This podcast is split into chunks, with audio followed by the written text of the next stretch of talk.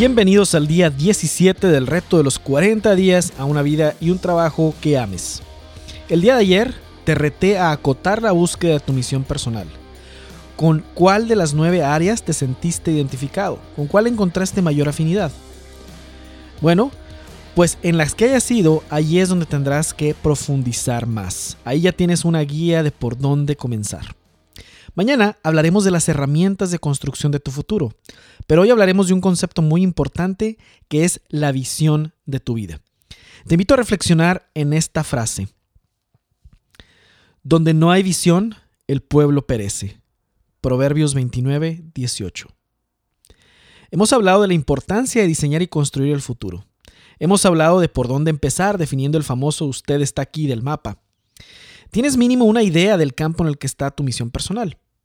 Con esto en mente, lo que sigue es definir ese futuro que te sientes llamado a construir, ese destino al que quieres llegar. Y eso es a lo que llamamos visión. Tener visión equivale a saber a dónde te diriges. Por ejemplo, si estuviéramos hablando de que tienes claro que en tu próximo viaje quieres llegar a Roma, la visión establecería cómo es Roma, cómo sabré cuando ya he llegado a Roma, con qué me voy a encontrar en Roma. Sin una visión en nuestra vida, como dice el pasaje de Proverbios, no sabemos a dónde vamos y como no sabemos a dónde vamos, nunca sabremos si hemos llegado. El ánimo y la motivación decaen y nuestros sueños perecen. Esto es cierto en individuos, grupos y pueblos enteros, como nos dice el pasaje de Proverbios. Mucha gente vive sin una visión y no se dan cuenta de ello hasta que llegan con su vida a un destino al que no querían llegar.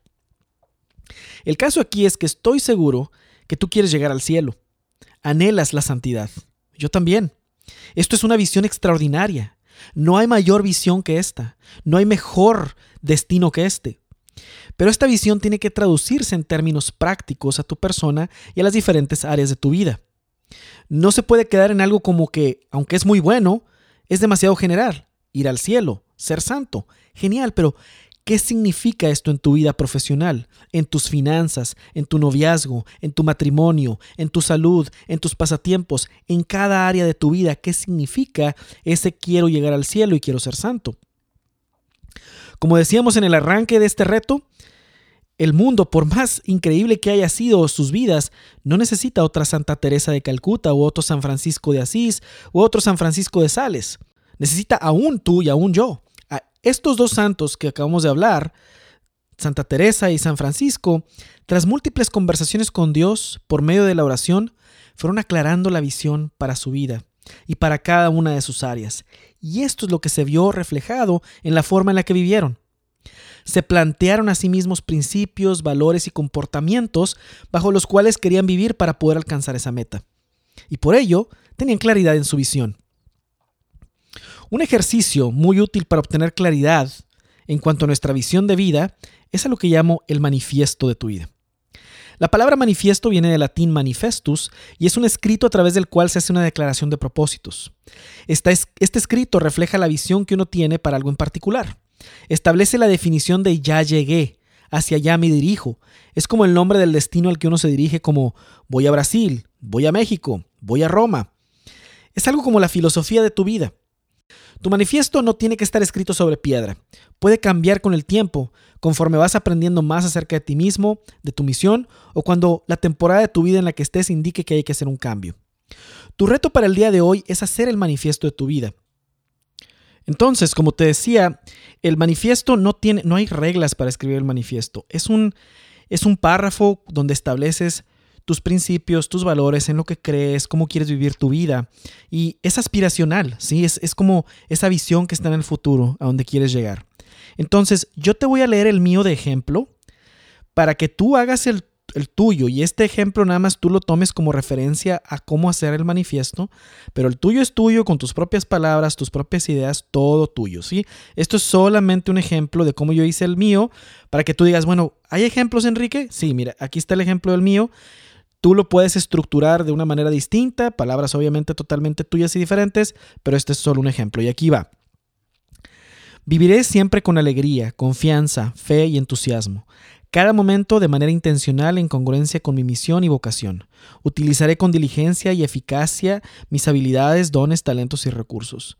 Los administraré para que rindan no solo dividendos materiales, sino también espirituales. Todas mis decisiones estarán enfocadas en amar a Dios con todas mis fuerzas y amar al prójimo como me amo a mí mismo.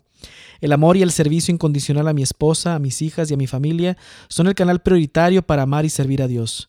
Cuidaré de mi cuerpo y mi alma como un templo en el que Dios habita por siempre.